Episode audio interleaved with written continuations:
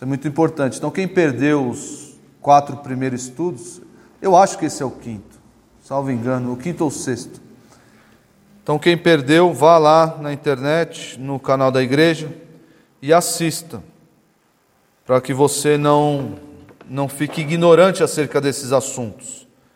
E você espere do pastor, às vezes, coisas que ele não, não deve fazer e não é, não é, não é responsabilidade do pastor. Ah, o pastor ele tem que, tem que sustentar os irmãos materialmente. Isso não é função do pastor. Por mais que alguns pastores, às vezes sozinhos na igreja, se envolvam nesse assunto, ah, nessa tarefa, ela é principalmente ah, uma tarefa diaconal. Então, a igreja ela tem ah, os seus líderes, a sua estrutura ah, montada por Deus de funcionamento, nós devemos respeitar essa estrutura para o bom funcionamento da igreja.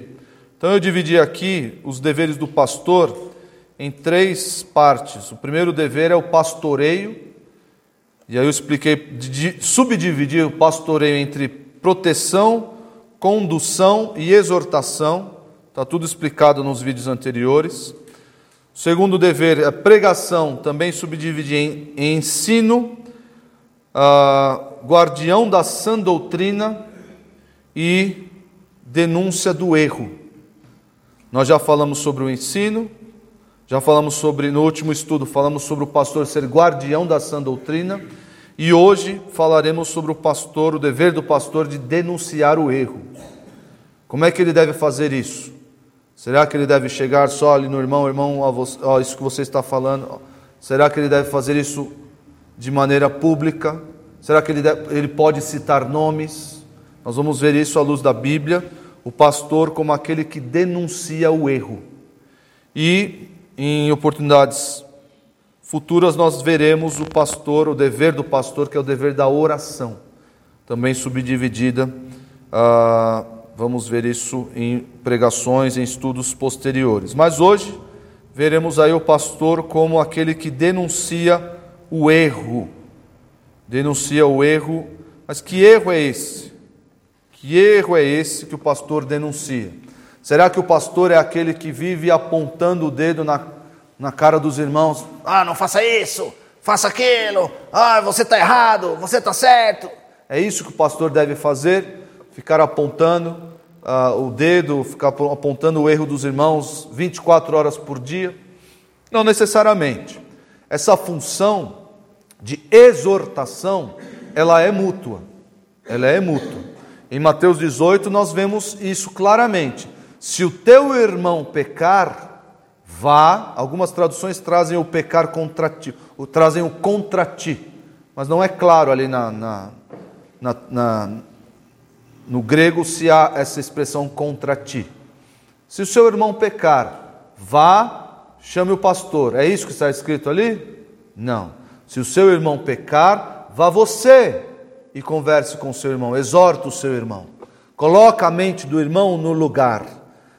Coloca a mente do irmão no lugar. Esse é o, o é o termo para aconselhamento, colocar a mente dele no lugar. Parece que ela saiu do lugar e ele está fazendo coisas erradas. Vá você e faça isso sozinho. Então, essa função de detectar e de exortar os erros é uma função mútua, não é uma função exclusiva do pastor. Por mais que o pastor faça isso, claro. Faça isso, o pastor conhece as pessoas, o pastor está na posição ah, por causa da sua função, não é nada ah, especial, não é nada, é porque ele é. Não, por causa da sua função. O pastor está em uma posição em que ele conhece um pouco mais a vida dos irmãos. Porque as pessoas até vêm falar com ele, vêm pedir conselho, pastor visita a casa dos irmãos, sabe como os irmãos a, a, a, respondem em determinadas situações. Não é aquele, aquela pessoa inatingível. Pelo contrário, o pastor deve andar junto com os irmãos, deve frequentar a casa dos irmãos. E os irmãos devem frequentar a casa do pastor. Uma das, das qualidades que o pastor deve ter é ser hospitaleiro. Por mais que que essa qualidade naquela época servia a um propósito diferente, porque naquela época existiam muitos é, missionários itinerantes. E a casa do pastor deveria servir como reduto de, de, de descanso ah, para esses missionários itinerantes. Ah, Eliseu, se os irmãos lembram, Eliseu foi um missionário itinerante. Na verdade, ele era um profeta, né? Mas ele passava muito pela região ali da. da fugiu o nome da senhora, a Sunamita, a Sunamita. E ela com o seu marido decidiram o quê? Construir um puxadinho. Oh, puxa, vamos construir um puxadinho aqui para Eliseu, para quando ele passar aqui, ele repousar conosco e ficar aqui. Essa função de hospitalidade o pastor deve uh, exercer, deve ter na sua, na sua qualificação. O pastor deve ser hospitaleiro. Uh, isso se aplica hoje também, não mudou. Ah, hoje não tem mais missionário itinerante. Não. Se tiver, vamos receber. Mas o pastor deve ser hospitaleiro com relação aos irmãos. Uh, e por causa disso, que o pastor está mais presente na vida dos irmãos, ele sabe de coisas que os irmãos não sabem mutuamente e é mais a sua função de exortar, de, de, de colocar os irmãos no caminho reto é mais constante, mais frequente. Mas isso não, não torna essa função exclusiva do pastor. Então, mas afinal de contas, então, que erro que o pastor tem que denunciar aqui? Porque o pastor além de guardião da sã doutrina, você não só guarda a sã doutrina pregando-a. Nós falamos isso no encontro passado. O pastor deve se subordinar exclusivamente à palavra de Deus, exclusivamente ao ensino bíblico, sem inventar coisas da sua cabeça, sem ter impressões pessoais, sem impor as suas impressões pessoais ao rebanho. Não, deve estar a, ah, a, ah, restrito e submisso à palavra, à sã doutrina. É isso que o pastor deve fazer. Mas você também defende o rebanho apontando os erros, os erros doutrinários que podem vir a, a, a atingir o rebanho. Isso acontecia já no meio das igrejas. Acontecia naquela época nós vamos caminhar bastante pelas pastorais, é obviamente, estamos falando do pastor, vamos caminhar nas pastorais. Mas isso já estava acontecendo naquela época. Pessoas estavam se infiltrando nas igrejas para ensinar doutrinas falsas. Ah, Paulo exortou os Gálatas com relação a isso, os Colossenses com relação a essas pessoas, os Coríntios com relação a essas pessoas. Existem pessoas hoje que querem a, a, infiltrar os seus ensinos falsos na igreja? Ah, não, hoje não, pastor. Hoje já somos, já somos esclarecidos. Hoje nós já temos a mente sadia. Não, o pastor nunca pode dormir com relação a esses assuntos. Ele deve denunciar o erro, ele deve falar para os irmãos: irmãos, não ouçam Fulano de Tal, porque o que ele está dizendo é a, a mentira, é um falso ensino. Os irmãos não podem ouvi-lo. E o irmão, por favor, cale-se. Cale-se, pare de ensinar tais coisas, para não perverter o rebanho. O pastor deve fazer isso. Ah, pastor, publicamente? Publicamente. Nós tivemos um caso aqui de um irmão ah, que estava caminhando e estava aos poucos ah, querendo engendrar na cabeça de alguns, e isso se espalhar, a ideia de que há na Bíblia mensagens secretas com relação aos números. Vocês acreditam nisso? Uma bênção, né? Era numerologia bíblica. É, é, seis, porque o sete, o seis, aí pula para nove fora, e aí você encontra. Uau, nunca tinha visto isso antes. Pois é. Tinha um irmão aqui no nosso meio, alguns anos atrás, é, é, exposando esse entendimento, e, e pior, não, estou, não só estava acreditando nessas coisas, ele queria que outros fizessem coro com ele, acreditassem junto com ele. Ele começou chamaram o irmão aqui. Oh, você já viu como é interessante esse assunto? E o irmão ouve, às vezes o irmão, ah, ah, sem muito conhecimento bíblico, sem muito ah, ah filtro, né? Fala, nossa, que interessante, não é verdade? Eu nunca tinha visto por esse, por esse lado, nossa, que. E aí, oh, esse aqui eu já ganhei. Aí vai no outro, encontra resistência, e assim vai. Assim vai levando a sua, o seu falso ensino no meio da igreja. O que os pastores tiveram que fazer? Notá-lo, notar esse irmão, falar, ó, primeiramente procurá-lo, nós procuramos esse irmão, exortamos ele, pedimos, ordenamos, não pedimos, ordenamos que ele parasse de ensinar tais coisas, de falar tais coisas no meio dos irmãos. Ele não abandonou o seu caminho e nós ah, expulsamos esse irmão por heresia, por heresia, por ensino falso por ensino falso. É assim que o pastor deve fazer na sua função de denunciar o erro no meio dos irmãos. Denunciar o erro, não só o erro, e aqui, ah, como eu já disse, não só o erro moral. O erro moral nós nos acertamos aqui, todos nós, mas especialmente o erro doutrinário.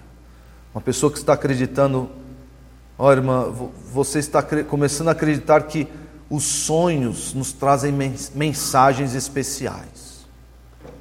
Ah, pastor, eu orei, eu, eu sonhei tal coisa. Eu acho que isso tem um significado, hein, pastor?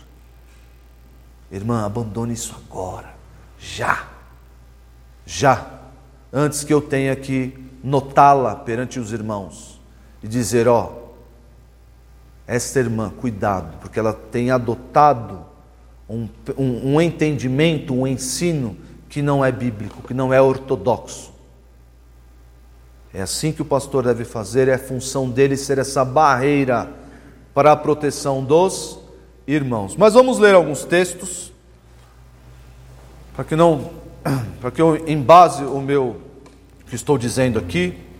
Abram a Bíblia em 1 Timóteo 1, 1 Timóteo 1, 3 e 4. 1 Timóteo 1, 3 e 4. Quando parti para a Macedônia, pedi a você que ficasse em Éfeso, para admoestares a certas pessoas, a fim de que não ensinem outra doutrina. Qual era a função de Timóteo em Éfeso? Está muito claro. Roguei que permanecesses ainda em Éfeso para admoestares a certas pessoas, a fim de que não ensinem outra doutrina, nem se ocupem com fábulas e genealogias sem fim, que antes promovem discussões do que o serviço de Deus na fé.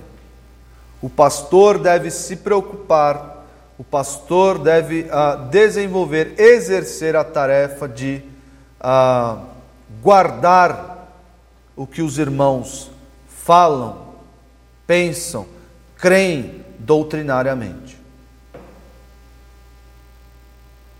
Nós, na, na Igreja Batista Redenção, cremos piamente, piamente, defendemos com unhas e dentes, de que a a, a suposta manifestação, vou dar um exemplo, a suposta manifestação pentecostal dos dons do Espírito Santo é uma doutrina falsa.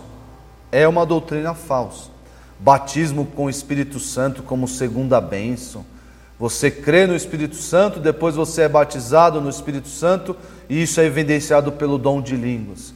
Isso é uh, uma doutrina falsa, isso é errado. Isso não acontece na igreja. A igreja não funciona assim. E se alguém ah, esposar, se alguém defender, se alguém acreditar nesse ah, ensino, nós vamos denunciar. Nós vamos denunciar. Porque é um ensino falso, é um ensino errado. E as pessoas na, na, na classe Novos Membros, bom, muitos aqui vieram recentemente da classe de Novos Membros. E a classe Novos Membros é um filtro muito bom, muito bom, porque o pastor Marcos conta que muitas pessoas, quando ouvem esse, ouvem determinadas posições teológicas da nossa igreja, vêm a última vez na classe de novos membros e não voltam mais. Ah, isso é um absurdo, a igreja está, está expulsando as pessoas, não está acolhendo as pessoas. Meus irmãos, nós devemos lembrar que o Senhor Jesus disse que lobos vorazes se infiltrarão no meio de vós. Graças a Deus pela classe de novos membros, porque muitos lobos passaram por ali. Os irmãos não sabem, não sabem quantos lobos passaram por ali. O pastor talvez tenha uma vaga ideia de quantos lobos passaram por ali, mas passaram lobos ali e foram embora, graças ao exercício deste, ah, desta tarefa, o exercício ah, de denunciar o erro, de mostrar esse ensino é pecado, esse ensino é errado. Os irmãos devem se afastar disso. Os pastores devem fazer isso constantemente. Há alguns meses, o pastor Marcos fez um, um vídeo falando sobre o Adventismo do sétimo dia. E rapidamente esse vídeo se tornou um dos mais vistos, um dos top 10 lá do nosso canal no YouTube. Porque o que ele estava fazendo? essa função aqui, de denunciar o erro. É claro que a popularidade na internet se deu porque os, os adventistas foram lá querer ah, intimidar e fazer escarcel lá, é o pastor do demônio pregando, você não sabe de nada, aquela coisa toda. O pastor Thomas até desabilitou lá os, os comentários, porque muita gente vem os, a, a defender o erro, né? defender o erro doutrinário. E a função do pastor é essa: mostrar para os irmãos, ó, essa crença ela é perniciosa. Essa crença vai levar os irmãos a erros gravíssimos. Nós vamos ver aqui exemplos disso. Exemplos. Ah, mas isso aí são só questões teológicas. A Bíblia menciona aqui, nós vamos ler o texto de Timóteo ali, mas a Bíblia menciona pessoas proibindo casamento. É uma questão prática ou não é? É uma questão prática. Imagina chegar para o Davi Leão, você não vai poder casar com a menina que você gosta. Não vai poder, não.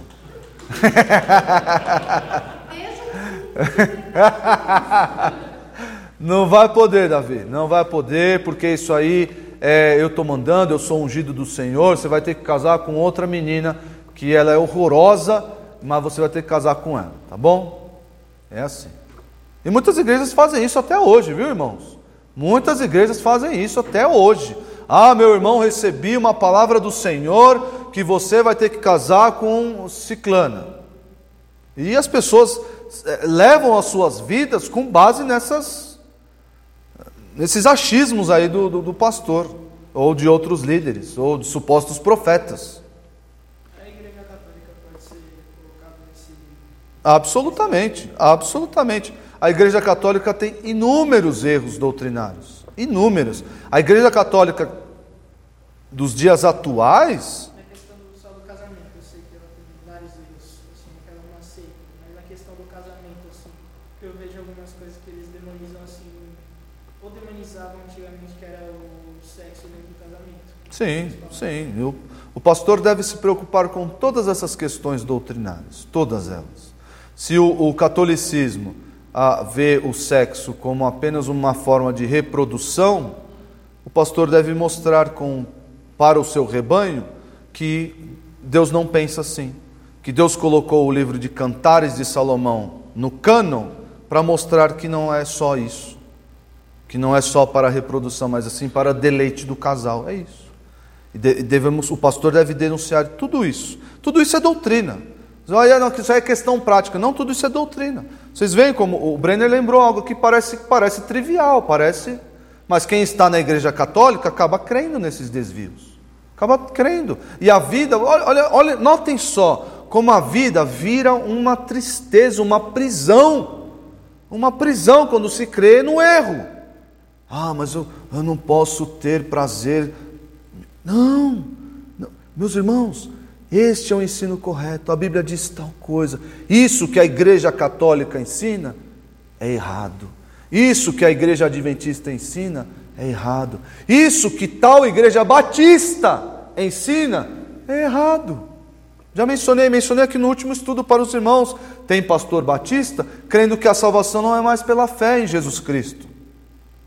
Que isso não é mais, isso não é o evangelho. O evangelho é você participar de um mundo governado por Deus, ter comunhão com seus amigos, ajudar os pobres, e isso é o evangelho.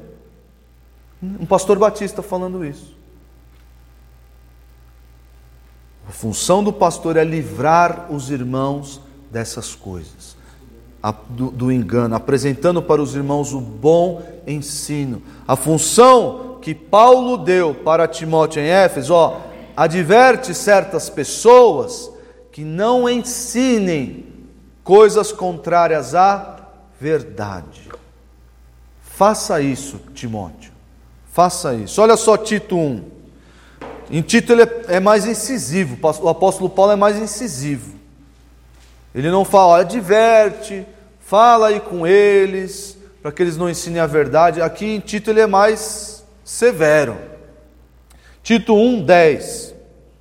Porque existem muitos insubordinados, palradores frívolos e enganadores, especialmente os da circuncisão. Quem são esses aqui, os da circuncisão?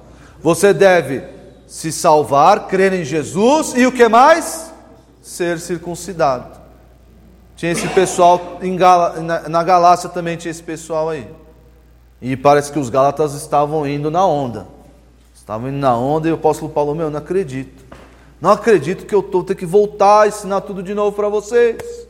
Mas aqui tinha gente também lá em Creta ensinando a salvação é pela fé, mas fé mais alguma coisa, mais circuncisão. Receita de receita de seita. Não ficou redundante porque é seita com C e seita com S.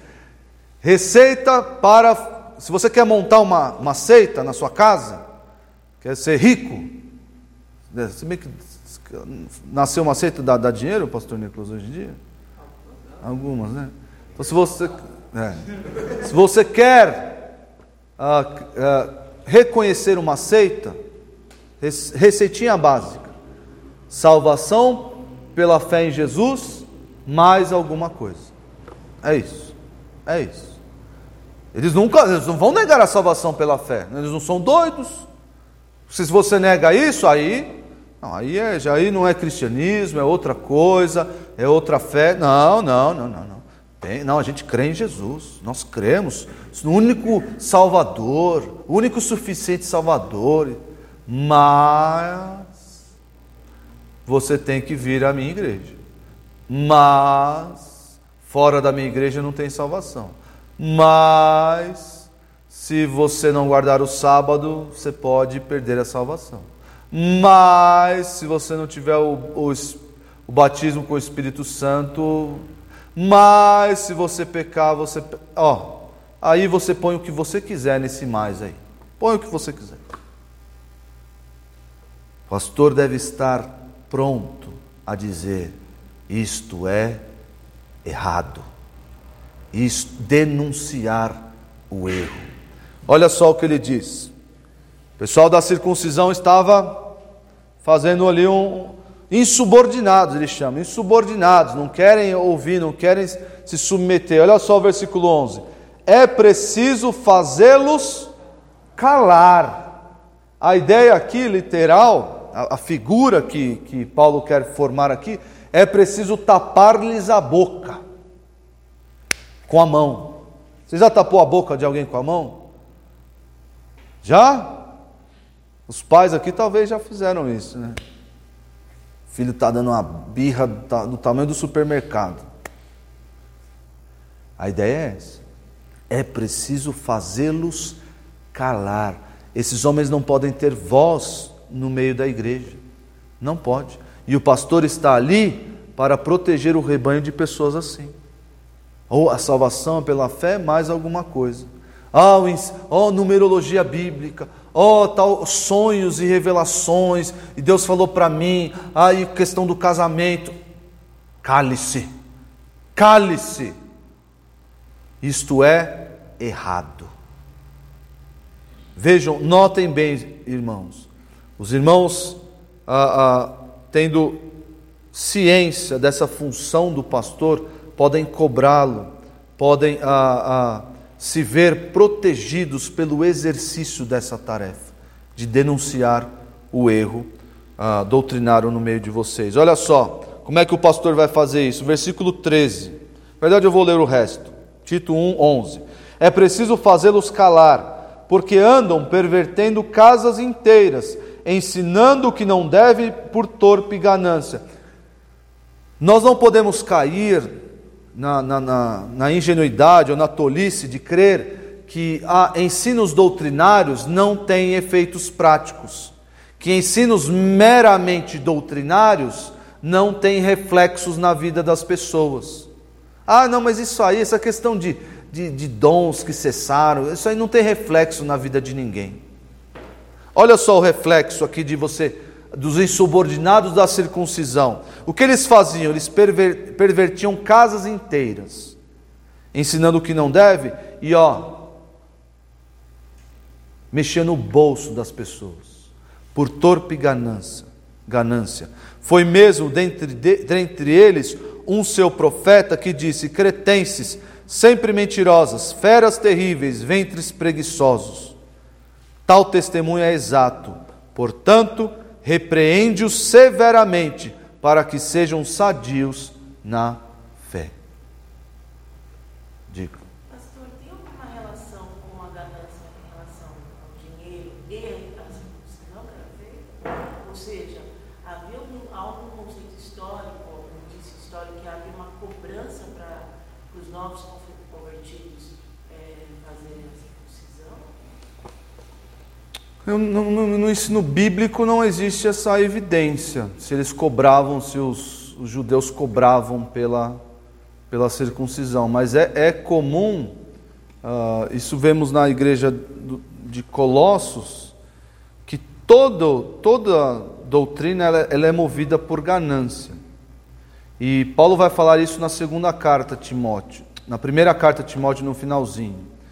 Uh, as pessoas movidas por torpe ganância, uma ganância desenfreada, são pessoas que esposam, que têm ali a, a, aliados a ela uma doutrina errada.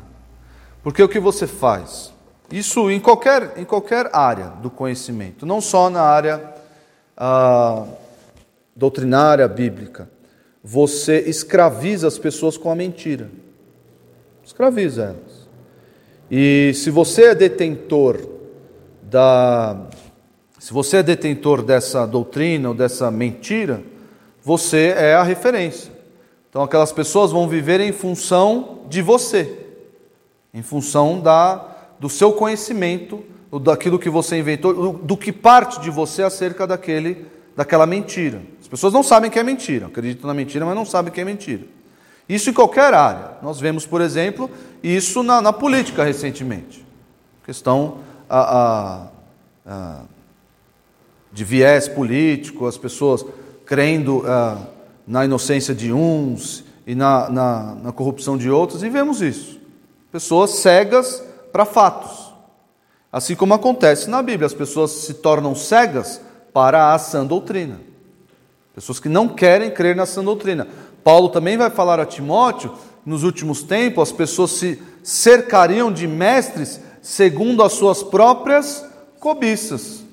Então eu quero, eu quero aquela pessoa e eu dou dinheiro para ela. Eu quero ouvir o que, ela, que aquela pessoa diz, porque eu, eu gosto, porque eu quero mesmo. E eu dou dinheiro para ela continuar falando aquelas mentiras. Não que a pessoa saiba disso. Se bem que muitos Hoje em dia, eu, hoje em dia eu, eu, parece que diminuiu muito o número. Acho que no começo dos anos 90, existia uma tendência ali, ou nos anos 80, existia, existia uma tendência com a proliferação de muitas é, é, igrejas pentecostais ou, ou é, Universal do Reino de Deus, essas igrejas aí da teologia da prosperidade, muitas pessoas eram enganadas, de fato eram enganadas. Ah, dê, dê tanto para Deus que Deus vai te multiplicar, Deus vai te dar o, o quíntuplo, enfim. Mas ah, você falava diariamente no rádio.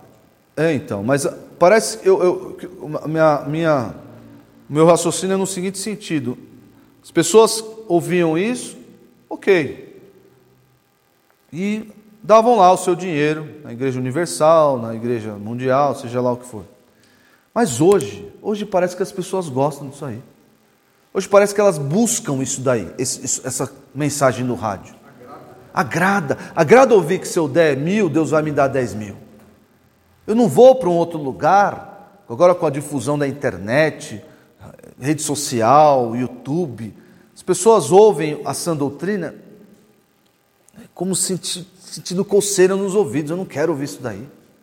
Eu quero ouvir que se eu der mil, Deus vai me dar dez mil. Eu quero ouvir a, aquele coach que se diz pastor, ou pastor que se diz coach, sei lá, uh, falando que Deus fez uma grande reforma na sua vida, que Ele pôs um milhão lá no altar e Deus colocou dez, e, e fez... é isso que eu quero ouvir. Parece que as pessoas, existem menos pessoas enganadas hoje em dia e mais pessoas uh, querendo ouvir essas coisas, querendo. Então, uh, uh, você não precisa cobrar, como você perguntou, cobrar, estou cobrando pela circuncisão. Você não precisa. O próprio engano leva a pessoa a, a dar dinheiro, a sustentar. Por quê? Dois motivos. Porque eu quero ouvir aquilo e porque eu, eu, eu estou enganado por aquilo que a pessoa disse. Estou cego para o engano.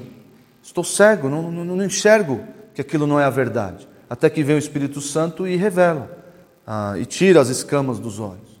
Mas eu vou lá e, e dou dinheiro, dou dinheiro. Não tem problema nenhum, está aqui. Voluntariamente faço isso. Então, o, o é, Pedro vai falar isso, que os pastores devem pastorear o rebanho pastorear o rebanho é, não movidos por torpe ganância, é mas de livre vontade. Ele, essa livre vontade não é só eu, eu sou pastor porque eu quero ser pastor, mas eu sou pastor mesmo que isso não me, não me gere retorno financeiro. O pastor deve ter isso em mente. Eu, eu quero ser pastor não por carreira, não, quero, quero almejar essa linda carreira Volta e meia, o pastor Nicolas e eu nos reunimos lá na, na Sala Vermelha, que nós ficamos aqui na igreja durante a semana, e, e a gente, nas nossas conversas, sempre terminamos. Meu, para ser pastor, você tem que ser vocacionado mesmo, porque, meu, não é por grana, não é por, por status social, não é porque às vezes tem problemas que se, se colocam diante de nós que, ó, qualquer outro trabalho você ia pedir demissão, ó, eu estou fora, eu não, não, não nasci para isso, eu vou buscar outra empresa, vou, eu não sou obrigado, mas graças a Deus por sua graça sobre nós, que, que move os pastores a quererem ser pastor, mesmo que isso não gere retorno financeiro. Uh, notem aí, eu li 1 Timóteo já com vocês. Abram aí agora 1 Timóteo 4. 1 Timóteo 4, versículo 1. Olha só o exercício dessa função do pastor, de denunciar o erro.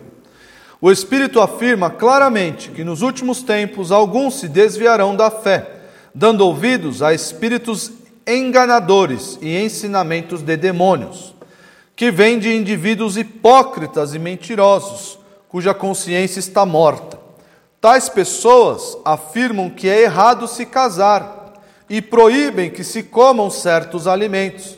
Conhece uma seita assim? Conhecem ou não? Ou ela ficou lá no passado? Os adventistas do sétimo dia se encaixam perfeitamente aqui.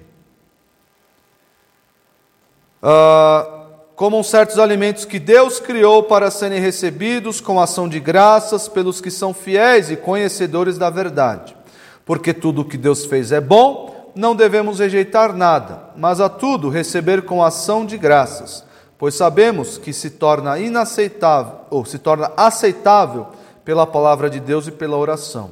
Olha só o que o pastor deve fazer agora. Expondo estas coisas aos irmãos, será um bom servo de Cristo Jesus, nutrido pela mensagem da fé e pelo bom ensino que tem seguido. O pastor precisa falar para os irmãos: isto é pecado, isto é errado. Quando surge uma igreja aí com uma mensagem nova, o pastor deve ouvir algum burburinho no meio dos irmãos. Opa, opa, o que estão, estão falando aí? O que está acontecendo aí? Ah, não, isso aí é errado, isso é pecado. Deve expor, deve apagar aquela a fagulha do, do erro, a fagulha da má doutrina. O extintor, o extintor da palavra de Deus deve, o pastor deve ser aquele é, é, bombeiro. Oh, oh, shh, quieto, shh. Tinha um professor, ele fazia, não sei se era pegadinha, não acho que não era, porque é, coisa de internet, às vezes, às, às vezes você acredita, às vezes não acredita. Mas tinha um professor que ele usava um extintor para repreender os alunos. É, um aluno fazia, falava alguma, alguma idiotice lá, oxi, dava no aluno, assim. Aqueles extintor inofensivo, né? Não é, não é extintor de água, é extintor de, de espuma, de pó, sei lá como é que funciona isso. É. Você, oh, quieto, oh, pessoal do fundão é. O pastor tem que ficar esperto. O que estão falando ali? Como é que é? Não, isso não está bom, não. Isso não está certo. Doutrinariamente, isso é perigoso. Isso, ó, isso tem que parar. Porque se não parar, o que o pastor vai fazer? Vai notar as pessoas que estão a, a, adotando esse ensino, adotando a, esse erro doutrinário. Agora eu pergunto para os irmãos. Pergunto para os irmãos antes de ler dois textos aqui. Já disse para vocês que essas pessoas devem ser notadas. O que, que, é, o que significa isso? Os membros da igreja, o rebanho, deve saber o nome das pessoas que estão ah, adotando, que estão ensinando doutrinas falsas. No mundo secularizado, no mundo em que tudo é questão de opinião, nós, de, nós podemos continuar a, a apontar nomes e não doutrinas? Ah, no mundo em que tudo é mimimi, em que tudo, ah, isso aí é só uma questão da sua opinião. Eu, como pastor, posso dizer com todas as palavras que Silas Malafaia é um falso mestre? Ou eu não posso fazer isso? Eu, pastor, na minha função de protegê-los, devo dizer aos irmãos que Ed René Kivitz não deve ser ouvido pelos irmãos? Ou, ou os irmãos, não, pastor, a gente ouve, mas retém o que é bom. É esse, é esse o pensamento que deve acontecer no meio de vocês?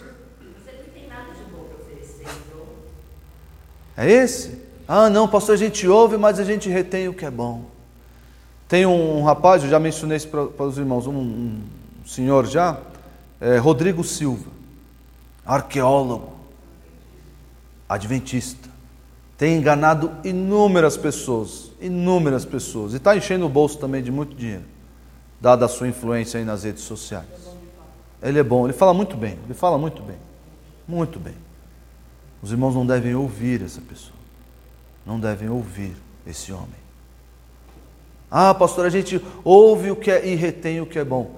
Não ouçam esse homem. Eu denunciei para os irmãos na última pregação em Tito, aquele pastor é, fanfarrão chamado Cláudio Duarte. Não ouçam esse homem. Nada, nada, nada. Por quê? Porque ele é um irreverente com a palavra de Deus. Parece que quando a gente se converte de verdade, essas palavras desse povo parece que nos contamina, nos faz mal, não faz mal? Faz mal. Você, quando você conhece a verdade e ouve uma mentira, você, você sente. Isso não está tá certo. E todos esses homens são sutis em suas palavras. Todos eles, todos. Então, às vezes você pode se julgar, eu não tenho conhecimento suficiente para refutar ou para entender que o que ele está dizendo é uma, uma mentira sutil. Então faça, faça o melhor, não ouça nada. Não ouça nada. Por quê? Porque é função do pastor dizer, ó, aquele, aquela, aquele pregador, aquele ah, membro, aquele irmão, ele está ensinando doutrina errada. Não ouçam o que ele diz. Não ouçam. Nada. Nada. Nossa, pastor, é muito radical isso. Será que no mundo atual nós devemos continuar fazendo isso? Não, não somos mais modernos? Não somos evoluídos? Olha só o que o apóstolo Paulo fez em 2 Timóteo 2. 2 Timóteo 2. Evite as conversas 2,16. 2 Timóteo 2,16.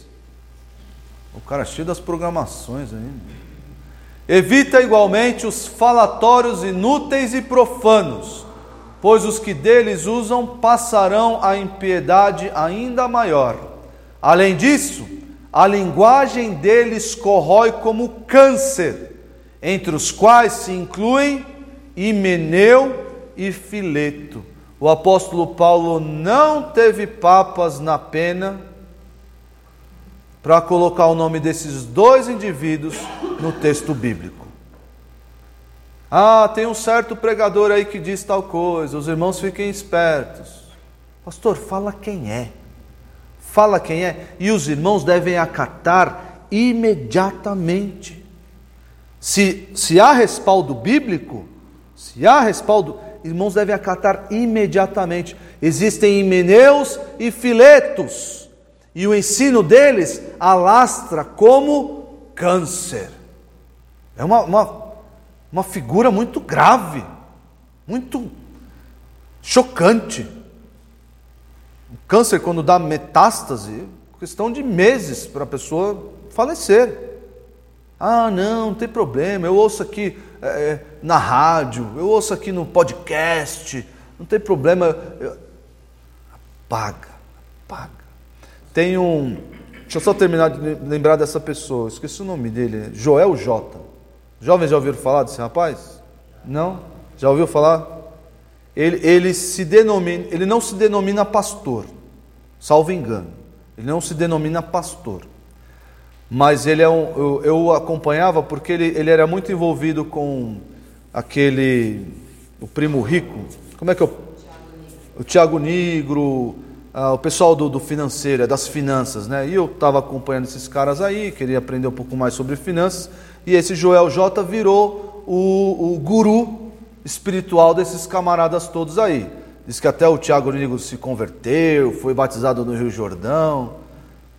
O Joel J mesmo não é o outro que você está falando? Então não. O Joel J ele é professor de educação física.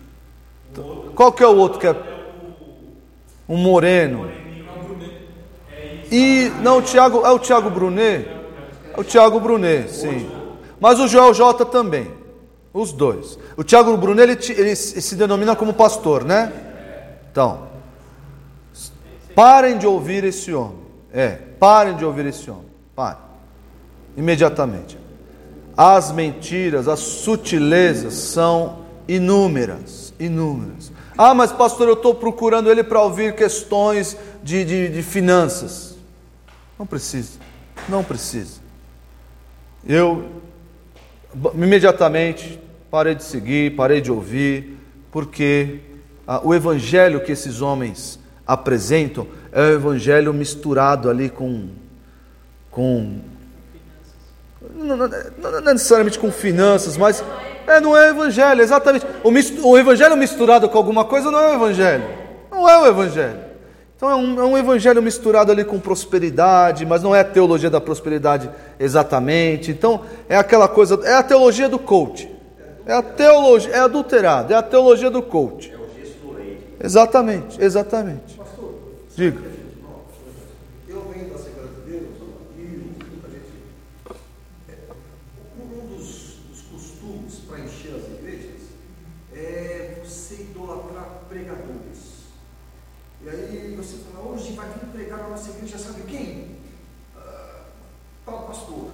Então, cada pastor que vem pregar, ele vem com doutrinas diferentes, dentro da própria igreja. Então, esse pastor famoso, ele vem e traz uma doutrina diferente. Aí no outro domingo vem um outro pastor famoso, ele traz uma outra doutrina. Então, dentro da própria igreja não há uma auditoria, não há uma- uma- um controle do que se vai falar. Desde que ele seja um cara famoso e ele cobra. Olha, para vir aqui ele cobra 500 reais.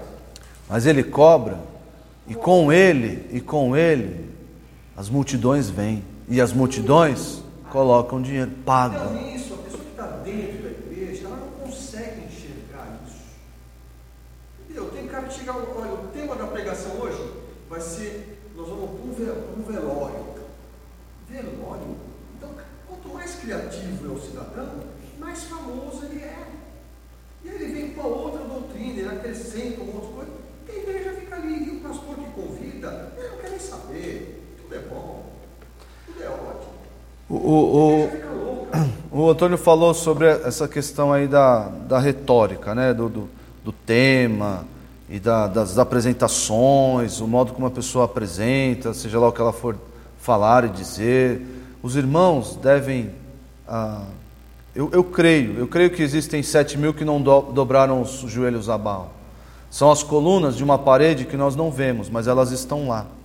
Eu creio que existem pastores em igrejas pequenas, em igrejas médias, em igrejas grandes, que estão pregando expositivamente, que estão ensinando, explicando o, o versículo, o texto para os irmãos, porque esse tipo de pregação está em extinção.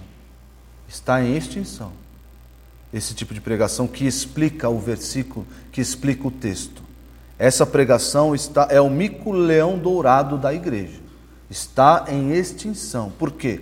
Porque esse tipo de pregação Fala outro, gideões. Gideões, cada um fala uma coisa. Tá cheio. Vem lá o pastor fulano de tal.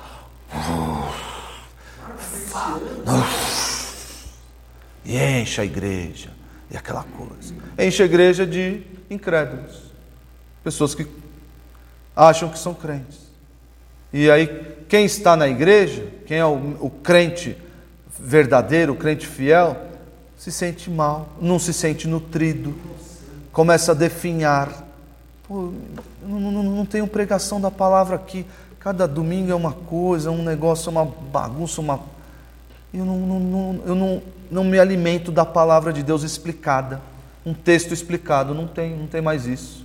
Não tem. É que nem discernimento na política. Com quem Pedro Macedo está sentado agora para negociar? Lula. Isso aí vai longe, meu amigo. Isso aí vai, isso aí vai longe. Mas, pastor, eu me preocupo, assim, não sei se é uma preocupação geral, mas, mas muito pessoal, é, com esse- esses pastores que vêm com uma abordagem no âmbito mais profissional.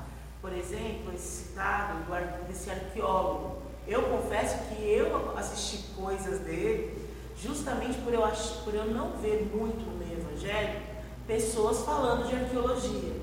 E ele, como tem uma boa oratória e tudo mais, eu comecei a assistir. Só que aí vem os ensinos dele. Né? É sempre assim. É sempre Então isso assim. também é muito perigoso. Para além dessas evidências claras do, do meio evangélico, tem essas questões da profissão. Então você segue um advogado que, é, que traz alguma, algum conceito jurídico, associa a Bíblia, que associa. É, então é Então, é por isso que é muito importante, mas imprescindível. Os irmãos precisam crescer em conhecimento. Precisam crescer em conhecimento bíblico para não serem reféns desses homens, para não serem reféns de maus pastores, para não serem reféns de coaches e seja lá o diabo que for. Cresçam em conhecimento, para que a cabeça de vocês não seja feita pela opinião desses homens, mas a cabeça de vocês seja feita pela palavra. E eu posso dizer: o que ele está dizendo é bom, o que ele está dizendo é mal. Quer ver um exemplo? Parece um exemplo tosco, mas é um exemplo de, de, de, de sutileza. Esse Rodrigo Silva aí foi lá, o arqueólogo foi lá para é, Israel. Foi lá para Israel e está fazendo viagem agora guiada lá em Israel, tudo mais e tal. E aí ele vem, fez um daqueles vídeos lá, estou aqui onde era a, a, é, onde era alguma coisa importante lá na Bíblia, e ele falou: Você sabia que existe, existe aquele versículo: Bem-aventurados os humildes, os pobres de espírito. Já viram isso? Os, os pobres de espírito, de espírito pois, ele, pois deles é o reino dos céus. Olha só a explicação que ele deu para pobres de espírito. Pobres de espírito, meus irmãos, é uma pessoa que tem a, a, um, um conceito baixo de si mesmo. Isso é bom para o crente. Ele não pensa, ele não é cheio, ele não é cheio de si. Ele não acha que ele é o bonzão. É uma pessoa humilde de espírito. É isso que é uma pessoa pobre de espírito. Não tem nada, não tem nada, não tem nada mirabolante nisso. Estou falando que é feliz o pobre de espírito. Pessoa que tem um, um conceito acerca de si mesmo baixo. É isso, é só isso. Mas não, tem que ter algo a mais. Porque tendo algo a mais, tchim, tchim, é views, é likes, é gente vindo para. É isso. Olha só. Encontraram lá uma versão hebraica do texto de Mateus, das bem-aventuranças, e lá nesse texto de Mateus diz lá os, o, o pobre, o pobre é a palavra tal que é a pessoa que é curvada. Pessoa que é. Já viu, né? A pessoa que é curvada. Pessoa que é curvada. E essa pessoa ela é curvada no espírito. E espírito em, em hebraico é ruá. E ruá pode ser vento, sopro. Então a pessoa que é curvada no sopro, quem é curvado no sopro, meus irmãos? O trigo. O trigo é curvado. Quando o vento sopra, o trigo se curva.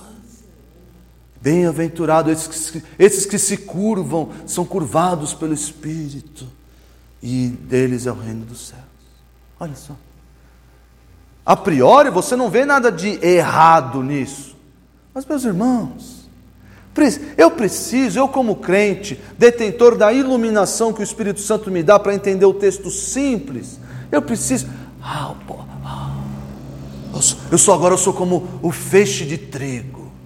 Abadio, você está você tá, tá gordinho para um feixe de trigo, hein, Abadio? Os caras vão te chamar de joio, hein, Abadio? Cuidado, hein? É, para curvar o Abadio ali precisa de um furacão ali, ó. É, não é, exatamente, não é nada de feixe de trigo, aí é um monte. E meus irmãos, olha só a sutileza, olha só. Ai, faz tudo um estardalhaço. Que isso, XYZ. Ah, eu não, não entendo o hebraico, então eu vou acreditar no que ele está falando. E é sempre o mesmo padrão. Sempre, sempre.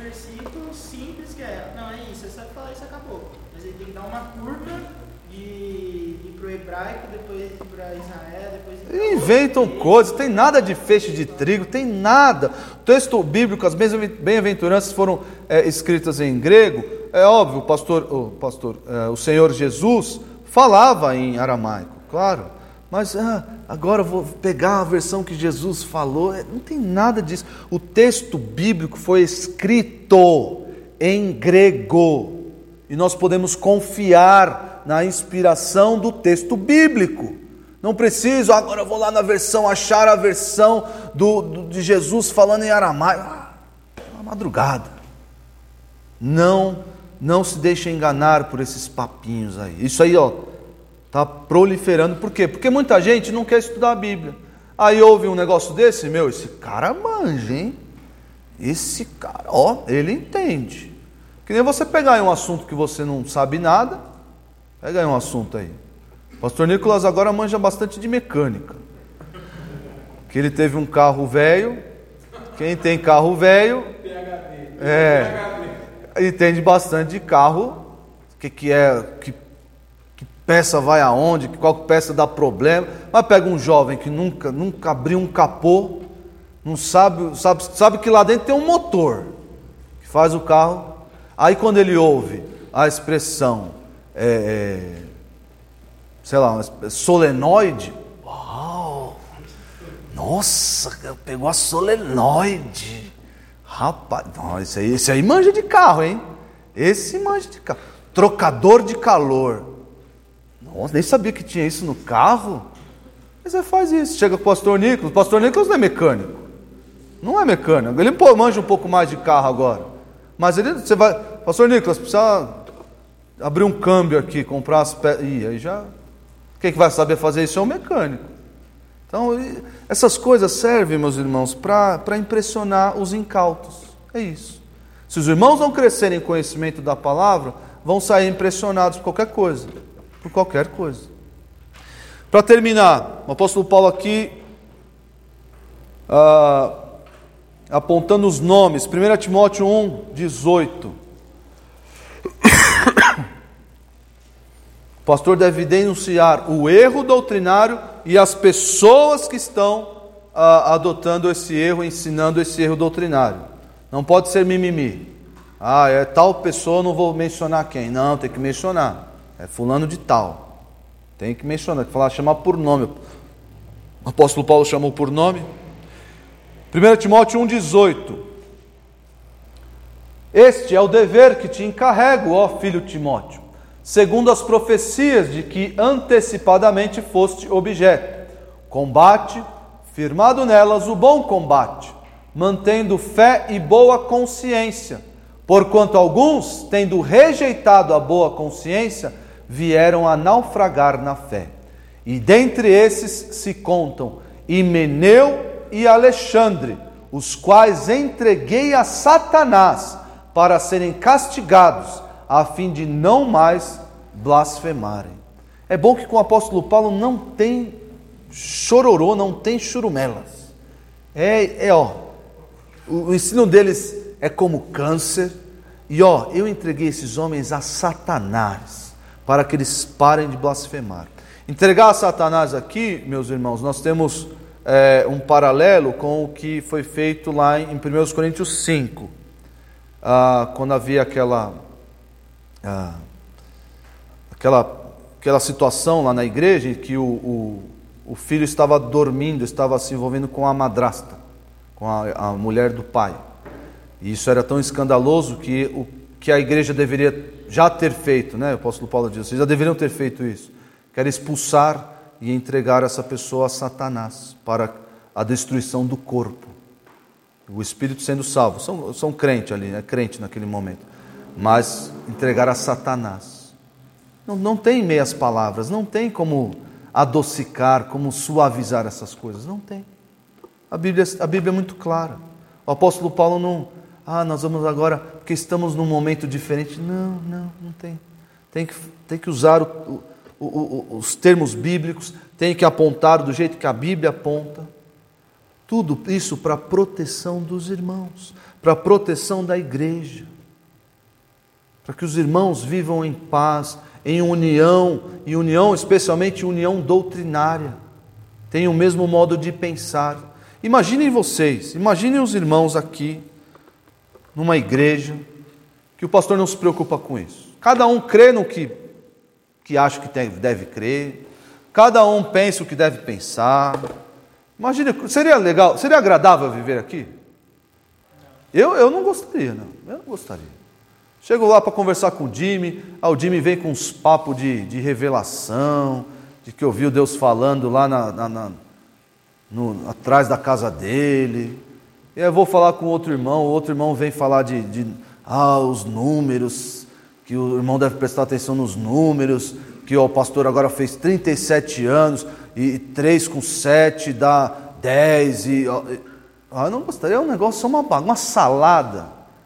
Você vai naqueles buffet, ah, eu não comi, ah, isso aqui eu não comi, isso seu prato está desse tamanho, você come aquele prato de pedreiro, sai dali indigesto, aquela coisa cheio, querendo um, um eno, um epocler para ver se ajuda a descer, porque aquele negócio é função do pastor temperar a igreja com a sã doutrina e tirar tirar o que é mal, tirar e apontar, ó, não ouçam fulano de tal, não ouçam ciclano, porque isso vai estragar, vai corroer a igreja como um câncer.